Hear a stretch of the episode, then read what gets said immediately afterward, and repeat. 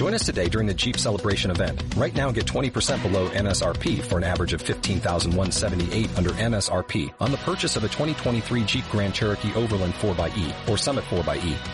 Not compatible with lease offers or with any other consumer incentive offers. 15,178 average based on 20% below average MSRP from all 2023 Grand Cherokee Overland 4xE and Summit 4xE models in dealer stock. Residency restrictions apply. Take retail delivery from dealer stock by 4-1. Jeep is a registered trademark.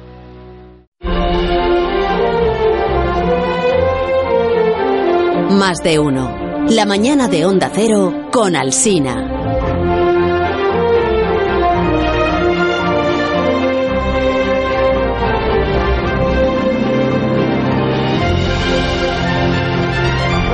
Dichosos los ojos que te ven, Alberto Aparici. Muy buenas, ¿qué tal? Tanto tiempo sin venir a los estudios centrales de nuestra cadena de emisoras. Feliz año a los dos, a Pero Carlos y a vamos, Begoña. está año no, 24 vamos, de enero. no, Feliz es la año. primera vez que os veo en todo el año. Pero Ah, se ha bueno. dicho ya feliz año 80 veces.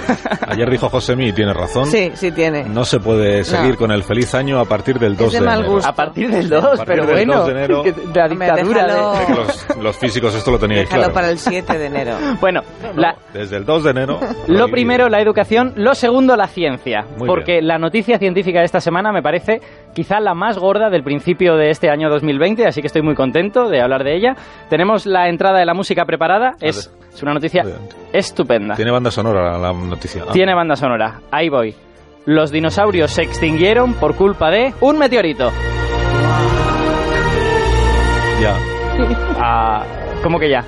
Pues que sí, eso lo sabe todo el mundo, ¿no? Que, bueno, ¿Cómo pero... los dinosaurios? Por un meteorito. Claro, en el cole esto te lo dicen antes del 1 más 2 o 2 más 3. Antes de eso ya te hablan de los dinosaurios, el Los impacto del meteorito. A ver, a ver, pero eh, a lo mejor... Las es- galletas de dinosaurios te lo explican en- incluso. ¿eh? Eso es porque la, la sociedad no está exactamente en la misma frecuencia que las discusiones de la comunidad científica. Ya. Las discusiones estas no siempre llegan a los medios. Que somos como tontos nosotros. No, estás diciendo que... Que va a haber ovnis y Simplemente que lo que se habla en los conciliábulos científicos no es lo mismo que lo que se habla fuera No. de ellos. Y es verdad que, que cayó un meteorito, justo coincidiendo más o menos con la extinción de los dinosaurios. Es verdad que es la hipótesis más popular desde hace 25 años, pero decimos poco que existe otra posibilidad, que es Ah. la otra posible causa de Mira, la ahora has conseguido interesarme. Hombre, ¿Y cuál es esa segunda posibilidad? pues Carlos, la palabra clave es volcanes. Volcanes. Madre mía, como estos. Bueno, Mu- Muchos volcanes a la vez. Efectivamente, Ah. Porque, porque se trató de un montón de erupciones volcánicas a una escala que nos es difícil imaginar porque los humanos no la hemos vivido y que sucedieron más o menos por la misma época que la caída del famoso meteorito. A ver, que te conozco. Más o menos por la misma época que eso muy, muy riguroso no resulta, más o menos. Pues a ver, es un, es un episodio volcánico con lo que obviamente no pasa en dos días, ¿vale? Este episodio en concreto duró 700.000 años. Wow. En particular estuvo 400.000 años antes de la caída del meteorito y después de la caída aún estuvo 300.000 años más soltando lava. Es mucha lava esa, ¿no? Muchísima Mucha. lava. Es tanta lava que hoy en día todavía podemos verla. Esa lava forma una meseta en medio de la India, que es la meseta del Deccan. Y en ella hay unos 500.000 kilómetros cuadrados de lava, eso es como la superficie de España, pero de 2 kilómetros de profundidad. Imaginaos toda España de 2 kilómetros de profundidad, solo lava.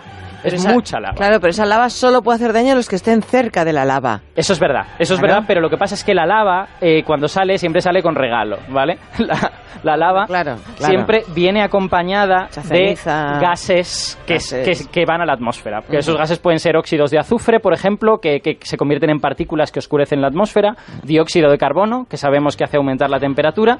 Así que eh, estos gases pueden provocar todo tipo de efectos un poquitín desagradables. Cambios climáticos, lluvia ácida, todo tipo de esas cosas. De hecho, la extinción de los dinosaurios es solo una de cinco grandes extinciones, los que les gusta mucho la paleontología les suenan las cinco grandes extinciones que han ocurrido en los últimos 500 millones de años.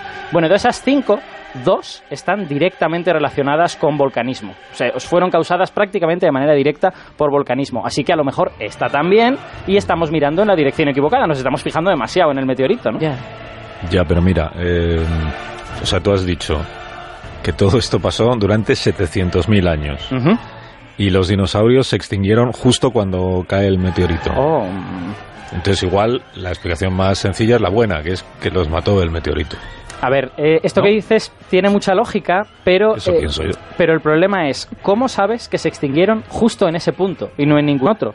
Porque hay muchas especies que, que solo las ves de vez en cuando en el registro fósil. No tienes fósiles todo el rato, todo el rato y de repente desaparecen. Entonces, ¿dónde pones el punto de extinción de esa especie? ¿En el impacto del meteorito o un poquitín antes? Porque igual, un poquitín antes igual puede ser unas decenas de centímetros por debajo en la roca. O sea, ya sabéis que la roca que está por debajo es más antigua, la roca que está por arriba Un es más poquitín nueva. antes, ¿cuántos años estás pensando? Pues sí, igual podría ser 100.000 años antes, 200.000 años 100.000 antes. Eso ya sería suficiente para que el meteorito no lo hubiera causado, ¿no? Porque al fin y al cabo esto pasó, recordemos, hace 66 millones de años, hace mucho tiempo. igual tienes razón. Entonces, es, es necesario establecer si la extinción fue repentina Claro, claro. o si fue gradual, que es lo que habría pasado si fuese culpa de los volcanes. Oye, pero eh, para un momento, es que me lías. Vamos a ver, tú empezaste la sección diciendo un- una gran noticia, lo más importante que ha ocurrido en lo que llevamos de año. Claro. Eh, a los dinosaurios se los llevó por delante un meteorito. Y Ajá. ahora estás confundiendo, pudieron ser los volcanes, pero si tú mismo has dicho nada más empezar, fue un meteorito. Bueno, a ver, No entiendo lo nada. que, lo que quiero decir es que eh, para entender bien un proceso de extinción hay que dejar de hablar de la extinción, como si fuera una cosa que pasa en un momento dado. Y hay que, y hay que pensarlo como una especie de proceso y preguntarse cómo fue ese proceso, ¿no? Si fue corto, ocurrió en un momento, si, entonces sí que sería probable que se debiera solo al meteorito, o si fue porque los volcanes habían preparado el terreno y fue produciéndose y cuando llegó el meteorito gota que colmó el fue el que dio el golpe de gracia. Entonces, esto nos permite entender de verdad que cada extinción es diferente y puede tener como eh, una duración temporal, ¿no? No, pero mójate, Aparici. ¿El meteorito o los volcanes? Pues meteorito. Lo he dicho al principio, Hombre, lo mojado, repito ahora. mojado, bien, A- bien, cada bien. vez lo tenemos más claro. Claramente meteorito. Pero lo tienes más claro porque habrás leído sobre el asunto. Pues lo tengo más claro porque precisamente se acaba de publicar en la revista Science un artículo que a mí me ha encantado, me ha parecido buenísimo, que entra en todos estos detalles. Eh, habla de cómo de abrupta fue la extinción, aunque de eso ya había, ya había pruebas, pero también analiza qué pasó en los miles de años anteriores al meteorito y cuánto pudieron contribuir estos gases de los volcanes, que es el, que es el detalle crucial para saber si los volcanes fueron importantes. Y llega a la conclusión de que el meteorito fue muchísimo más importante que los volcanes. Y encima, una de las autoras es una española. Ole. Pues sabes cuando tú deberías tenerlo al teléfono si hubieras hecho bien tu trabajo. Eh, pues, para poder decir a los oyentes, pues nos acompaña la científica, ¿no? pues después de un trabajo periodístico extraordinario, si la técnica no nos falla, deberíamos tenerla desde el otro lado del mundo, porque está ahora mismo en Nueva Zelanda, haciendo estudios de campo para otros trabajos. Ella es Laia Alegret, trabaja en la Universidad de Zaragoza. Hola, Laia. Probemos. Hola, buenos días para Hola, vosotros y buenas noches para mí. Qué bien se oye, qué bien, qué maravilla. Bien, gracias por atendernos a estas horas de la noche. Qué buen trabajo, Alberto, de exclusiva. Está muy bien. El- Elaya, ¿cómo hacen ustedes para ubicar en el tiempo todas estas cosas que nos estaba explicando ahora Alberto Aparici, los volcanes, el meteorito, el momento exacto, si es que se puede hablar de momento exacto de la extinción? ¿Cuál es el trabajo previo que han realizado? Sí, eh, bueno, todos estos eventos dejan unas señales muy claras en las rocas y a través del trabajo de campo que realizamos los geólogos y los paleontólogos eh, podemos ver cuál es el orden relativo, qué eventos son más antiguos, cuáles son más modernos y además los podemos datar mediante las distintas especies de fósiles o en el caso de las rocas volcánicas mediante la desintegración de elementos radioactivos. ¿Y, cómo llegan a la conclusión, porque esto es de lo que estamos hablando esta mañana, cómo llegan a la conclusión de que el motivo de la extinción de los eh, dinosaurios fue un meteorito y no los volcanes?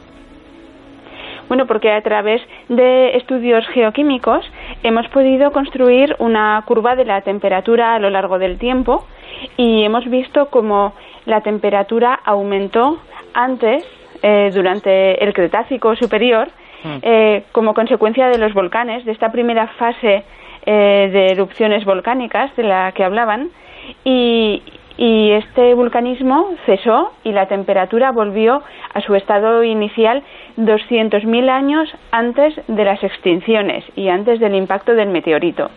Y únicamente el meteorito es el que coincide con las extinciones.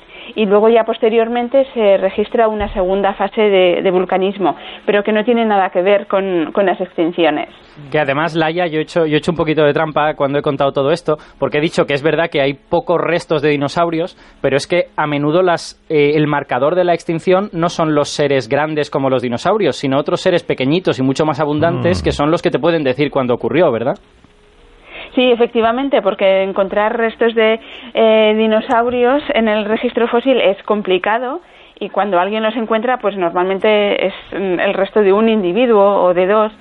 Pero nosotros solemos trabajar con unos fósiles mucho más pequeños, microscópicos, que son como mm, las cobayas para mm. los ensayos clínicos. Y los nuestros son fósiles de una sola célula hmm. eh, y en cada muestra aparecen miles de ellos. Entonces nos permiten hacer análisis poblacionales y determinar exactamente dónde se producen las extinciones, que siempre se producen en el mismo nivel. Hmm. Es muy, es muy bonito, de hecho, ver cómo ellos tienen una gráfica en la que aparece número de especies de estos, de estos seres unicelulares que se llaman foraminíferos. Y ves que cuando...